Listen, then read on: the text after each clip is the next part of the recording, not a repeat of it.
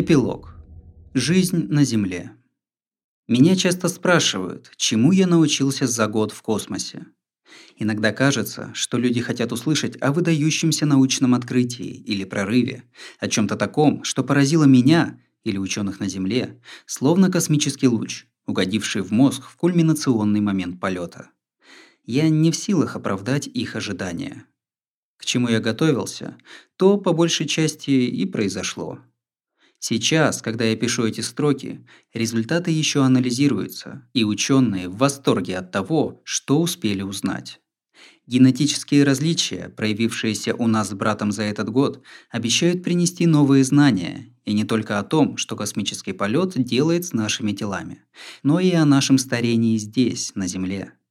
Проведенные нами с Мишей исследования перемещения жидкости в организме также являются многообещающими в плане укрепления здоровья астронавтов в длительных экспедициях. Мои наблюдения за состоянием собственных глаз, судя по всему, не испытавших дальнейшей деградации, подскажут ответ на вопрос о том, что повреждает зрение астронавтов, углубят понимание анатомии и болезней глаз в целом. Результаты и научные статьи по итогам 400 экспериментов, поставленных нами за год, будут появляться еще несколько лет и даже десятилетий. Миша и я, два человека, слишком маленькая выборка. Намного больше астронавтов должны дольше пробыть в космосе, чтобы можно было делать окончательные выводы. Мне все таки кажется, что я совершил открытие. Однако эти открытия невозможно полностью отделить от того, чему научили меня другие полеты в космос другие периоды жизни, другие трудности и испытания. Я много работал над научными экспериментами, но не меньше узнал о практических сторонах проведения долгосрочной исследовательской экспедиции. Члены экипажа МКС занимаются этим постоянно. Мы не только решаем проблемы и пытаемся улучшить условия собственного космического полета, но и ищем возможности будущих усовершенствований.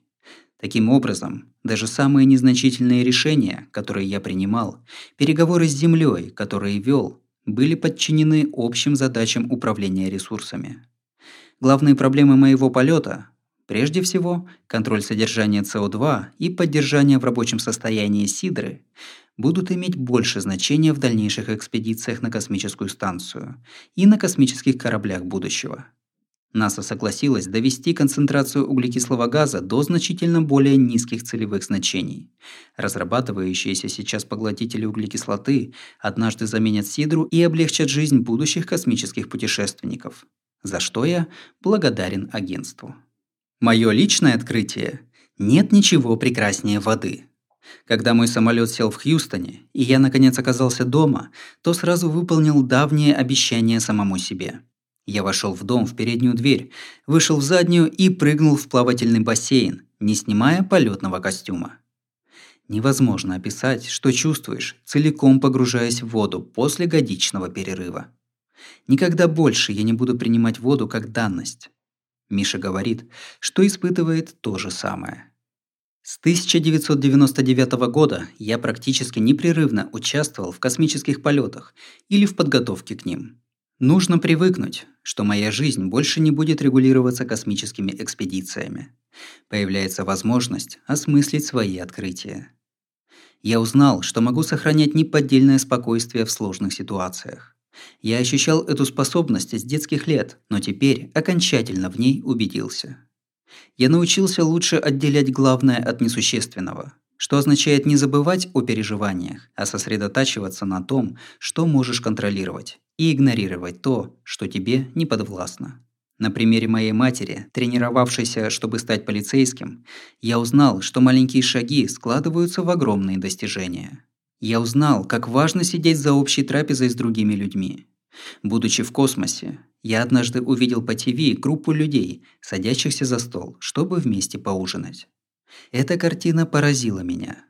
Внезапно я остро захотел оказаться за столом со своей семьей, как те люди на экране, чтобы гравитация удерживала на поверхности стола свежеприготовленную пищу, позволяя ею насладиться, а нас на стульях, чтобы мы могли отдохнуть. Я попросил Амика купить стол в столовую.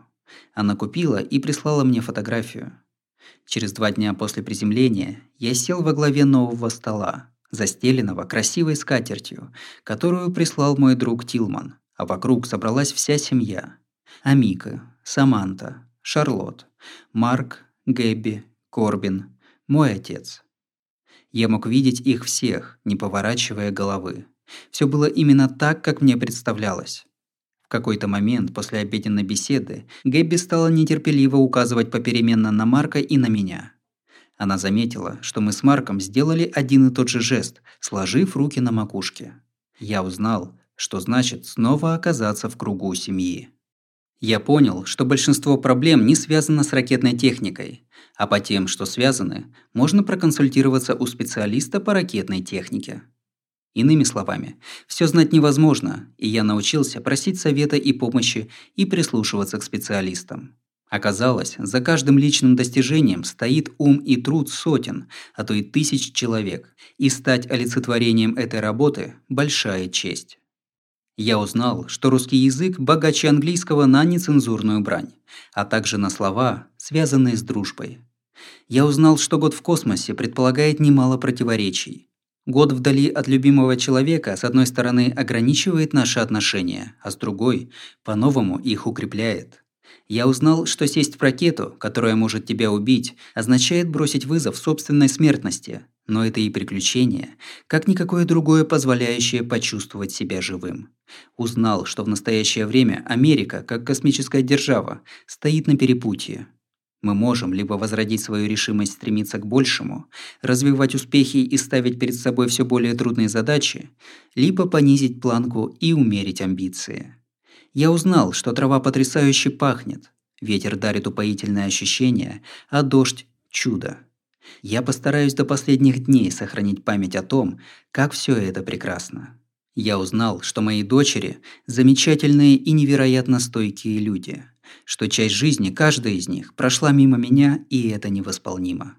Я узнал, что если следить за новостями из космоса, Земля кажется средоточием хаоса и конфликтов, и что наблюдать деградацию окружающей среды по вине человека невероятно тяжело. Узнал и то, что наша планета – самая красивая, что я видел в жизни, и что нам очень с ней повезло. Я усвоил, что добровольная люмбальная пункция это совсем не весело. Я заново открыл в себе способность сопереживать, в том числе людям, с которыми не знаком или не согласен. Научился показывать людям, что ценю их, чем порой шокирую их с непривычки. Мне это не слишком свойственно. Однако я рад, что приобрел это качество и надеюсь его сохранить. Сказав врачу экипажа Стиву, что чувствую себя достаточно хорошо, чтобы приступить к работе сразу по возвращении из космоса, я не кривил душой, но через считанные дни мне стало значительно хуже. Вот что значит пожертвовать свое тело науке. Я останусь объектом научных исследований до конца жизни. Несколько месяцев спустя мое состояние значительно улучшилось. Я продолжу участвовать в исследовании близнецов по мере нашего с Марком старения. Наука – дело не быстрое, и пройдут годы, прежде чем полученные данные приведут к большому открытию или прорыву. Иногда ответами на вопросы науки становятся другие вопросы. Меня это отнюдь не беспокоит. Я оставляю науку ученым. Достаточно того, что я внес вклад в развитие человеческих знаний, даже если это один шаг значительно более долгого пути. Я езжу по стране и миру с рассказами о своем опыте пребывания в космосе и с удовлетворением наблюдаю, какой интерес вызывает моя экспедиция, как остро ощущают дети, что полеты в космос – это счастье и чудо, и как много людей разделяют мое мнение, что Марс – наша следующая цель. Летом моему отцу был поставлен диагноз «рак гортани», и началась радиационная терапия. В октябре ему стало гораздо хуже. Однажды вечером он позвонил Амика, что ее не удивило. Он очень зависел от ее поддержки, пока я был в космосе, и они продолжали часто общаться. Однако в тот день он ни о чем конкретном не попросил. «Я просто хотел, чтобы ты знала, как я тебя люблю, солнышко», – сказал он. «Как я рад, что вы со Скоттом есть друг у друга. Вы многого добились вместе, и тебе пришлось многое пережить, но дело того стоило». А Мика показалось, что это для него необычный жест. Однако, сказала она, его голос звучал заметно бодрее, чем в последнее время. Через несколько дней его состояние резко ухудшилось. И пока Марк, Амика и я были за рубежом, он скончался в реанимации в присутствии моей дочери Саманты через четыре с половиной года после смерти моей матери. Я благодарен Саманте за то, что в тот момент она была рядом с ним. Я убежден, что он прожил ровно столько, чтобы увидеть завершение моего полета и отпраздновать мое возвращение. Для него было очень важно поддерживать нас с Марком и радоваться нашим достижениям. Он гордился всеми своими внучками, которых обожал. Как большинство людей, с годами он стал мягче, и на закате его жизни наши отношения уже ничто не омрачало. В моем компьютере хранится подборка всех фотографий, сделанных товарищами по экипажу и мной на Международной космической станции за время моего пребывания на ней. Я иногда просматриваю их, когда хочу вспомнить какую-то подробность. Это бывает утомительно, поскольку их очень много, полмиллиона.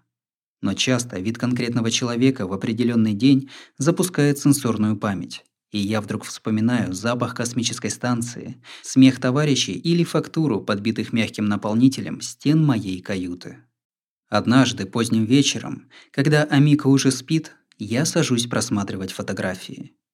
Миша и Сергей в русском служебном модуле, улыбаясь, готовятся к пятничному ужину. Саманта Кристофоретти сияет улыбкой с беговой дорожки на стене. Переливается пурпурным и зеленым северное сияние, которое я снял посреди ночи. Вот эпицентр урагана, сфотографированный сверху. Грязный фильтр вентилятора, предназначенный на выброс, с клубком из пыли, ворсинок и одного очень длинного светлого волоса, безусловно оставшегося от Карен Найберг, покинувшей станцию более чем за год до моего прибытия. Ряд фотографий соединений Сидры, снятых мной и Терри в ходе ремонта для информирования специалистов на Земле парящий в куполе на фоне величественных нагромождений облаков iPad с незнакомым новорожденным младенцем на экране. Тим Пик, готовящий скафандр к первому выходу в открытый космос. На рукаве скафандра британский флаг, на лице Тима мальчишеская улыбка. Чел, летящий как Супермен через американский лэп. Мы с Геннадием за разговором в Ноуде 1, радующиеся минуте отдыха и обществу друг друга. Год складывается из миллиона образов, которые мне ни разу не удавалось увидеть все одновременно. Одной фотографии нет в моем компьютере, но я буду помнить ее всегда. Это вид из иллюминатора Союза, в котором Сергей, Миша и я отчаливаем от Международной космической станции. Внутри я знаю станцию прекрасно, а снаружи видел считанные несколько раз. Она выглядит причудливо, поблескивающая отраженным солнечным светом, длинная, как футбольное поле, с солнечными панелями, раскинутыми на площади больше двух десятых гектар. Это уникальная структура, собранная космическими путешественниками, летевшими над Землей в вакууме со скоростью 28,5 тысяч километров в час, при экстремальных температурах плюс и минус 150 градусов по Цельсию. Результат работы 15 стран в течение 18 с лишним лет тысяч человек, говорящих на разных языках и придерживающихся разных инженерных методов и стандартов. Некоторые модули станции ни разу не соприкоснулись на Земле, но в космосе идеально подошли друг к другу. Мы оглядываемся, и я знаю, что никогда больше не увижу это место, где прошло больше 500 дней моей жизни. Пока я жив, ничего подобного в моей жизни уже не появится – и я всегда буду благодарен судьбе за то, что участвовал в истории МКС. В мире компромиссов и неопределенности эта космическая станция является триумфом инженерной мысли и сотрудничества. Доставить ее на орбиту, заставить работать и поддерживать в работоспособном состоянии – ничего сложнее человечество еще не делало, и это доказывает. Если преисполнится решимости сделать трудное дело и работать сообща, мы можем все том числе справиться с проблемами здесь, на Земле. Я также знаю, если мы захотим полететь на Марс, это будет невероятно трудно, дорого и, возможно, будет стоить человеческих жизней. Однако теперь я убежден, что если такое решение будет принято, мы сможем его осуществить.